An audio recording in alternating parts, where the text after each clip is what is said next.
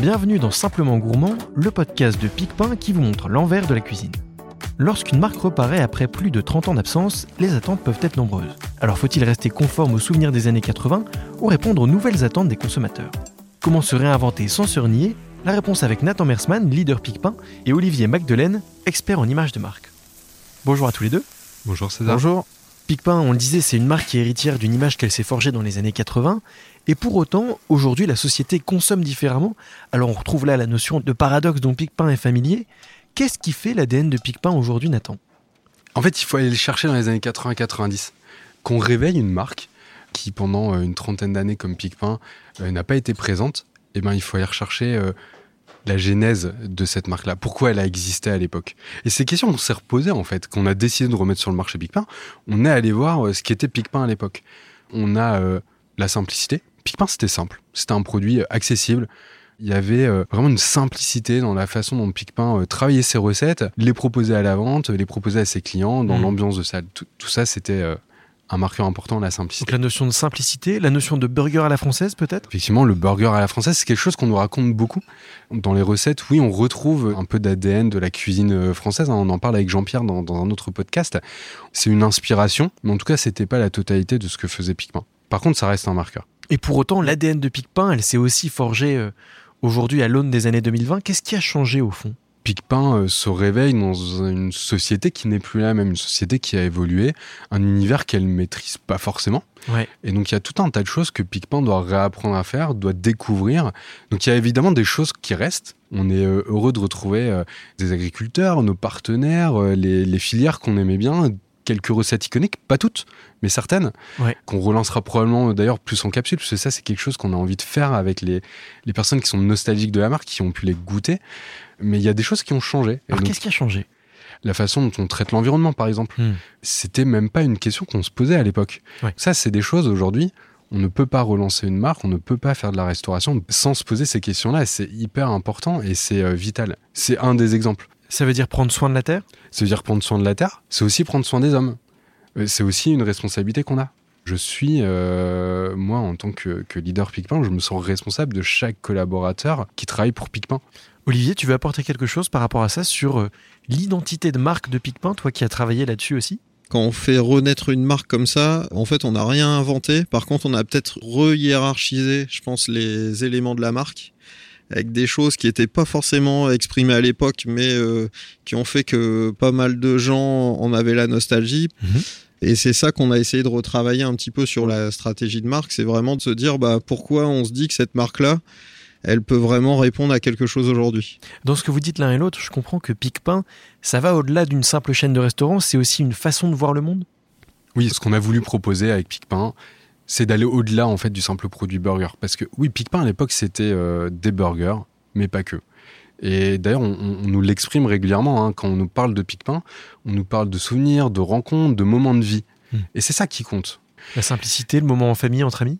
Entre amis, euh, la circonstance euh, dans, dans laquelle on a pu manger chez Picpin, euh, les personnes qui nous entouraient, la façon dont on a été accueillis, ce qu'on avait dans l'assiette évidemment, mais tout ça, ça compte. Et donc oui, Picpin va au-delà en fait du burger et c'est euh, un mode de vie en fait, c'est une façon de voir les choses. Avec, on le voit aussi parfois, cette notion de paradoxe, prendre à la fois le meilleur des années 2020 avec, euh, on l'a dit, cette exigence de soutenabilité et de, voilà, de, de- de responsabilité, et le meilleur des années 80 avec le, le One Life. On peut euh, garder le meilleur des années 80-90, mais le corriger et du coup d'y apporter des évolutions. Et c'est hyper intéressant parce que ça nous permet effectivement de réancrer euh, une façon de voir le monde différente, un lifestyle qui est, oui, axé autour de la nourriture, mais pas que. On parle de deux générations, la génération des années 80 et puis la génération d'aujourd'hui. Olivier, est-ce qu'on peut dire que Picpin, c'est aussi un pont, une, une passerelle entre ces générations? Oui, bah forcément, comme toute bonne chose, euh, on a envie de le transmettre. Et c'est vrai que moi, dans mon cas personnel, euh, j'avais des super souvenirs. euh. En plus, ma famille avait gagné euh, un concours de, organisé à l'époque d'aller chez Picpin pendant un an gratuitement. D'accord Euh, voilà, donc forcément, ça m'a marqué marqué, ça a marqué mes frères et sœurs, on s'en souvient tous. Et je dirais que plus largement, euh, ce qui était intéressant dans cette marque, c'est cette capacité à créer des ponts. Hmm. Euh, c'est ce qui a inspiré le logo, qui est aujourd'hui un pont de trois couleurs euh, entre deux points. Mais c'est, on s'est rendu compte euh, avec Nathan euh, et Jean-Pierre qu'au final, à chaque fois, on, est- on était face à des paradoxes. Sur la santé, ben, on a tous envie de manger sain, mais en même temps, euh, n'a jamais vu la junk food euh, autant se développer. Ouais, bien sûr. Il y a le plaisir coupable de Oui, la. voilà, enfin, on, on consomme tous sur Uber Eats, etc. Donc, on est sur plein d'aspects euh, comme ça, sur du, sur des paradoxes. Et la, la valeur euh, de Picpin, c'est justement de les résoudre, de proposer une offre qui permet de résoudre les paradoxes euh, auxquels chacun est confronté dans son quotidien. Je reviens sur ce que tu disais sur le logo. C'est vrai qu'il symbolise bien ça, au fond, la passerelle entre les années 80 avec le, le- le style visuel qu'il emprunte et puis. euh, c'est un nouveau logo, quoi. C'est quelque chose d'aujourd'hui. En effet, c'est un nouveau logo et pas grand monde s'en est aperçu parce qu'à l'époque, le logo c'était un arbre. Ouais. Et en fait, on a vraiment essayé de reprendre l'esprit de ces années-là, voilà, en faisant évoluer un peu la symbolique, parce que quand on parle de renaître, par exemple, euh, si on avait mis un arbre aujourd'hui, on aurait pu nous accuser de greenwashing ou etc. À l'époque, c'était hyper euh, décalé, hyper Mhm. novateur. Aujourd'hui, bah voilà, c'est un exemple. euh, on n'aurait pas pu ressortir ce logo exactement. Du coup, on a fait le choix de garder l'esprit de l'époque, et mais par contre de changer la symbolique avec cette gestion justement des paradoxes qui nous paraissait vraiment répondre euh, à la société actuelle. Super. Bah écoute, on arrive à la fin de cet épisode. Avant de conclure, donc voilà, on, parle d'une marque qui est en mouvement. On renaît pas du jour au lendemain. Nathan, est-ce qu'on peut imaginer voir évoluer la marque dans les prochains mois? Oui, évidemment, c'est une certitude. On va faire évoluer la marque, tout simplement parce que euh, elle se nourrit en fait euh, de sa communauté. Et donc, à chaque fois qu'on a une, une remarque constructive, en fait, on a envie de l'ajuster. Et on a besoin de l'ajuster parce que cette marque, elle renaît, on l'a dit, hein, euh, d'un sommeil d'une trentaine d'années. Elle redécouvre fait- le monde. Elle redécouvre le monde.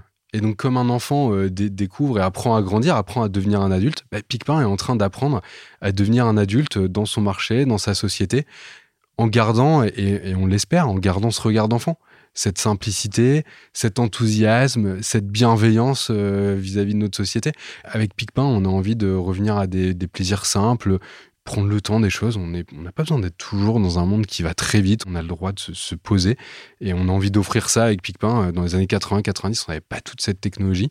Et d'ailleurs, c'est des, des éléments que Picpin comprend pas toujours très bien, hein, comment on fait pour aller aussi vite. Donc voilà, on a envie effectivement de la faire évoluer, de garder des choses des années 80-90, de répondre à des enjeux sociétaux actuels à travers Picpin. Avec la notion de simplicité. Nathan, Olivier, merci beaucoup. Merci César. Merci. Je vous donne rendez-vous pour le prochain épisode dans lequel nous parlerons de la simplicité au service du goût en retrouvant Jean-Pierre, notre cuisinier préféré. Bon appétit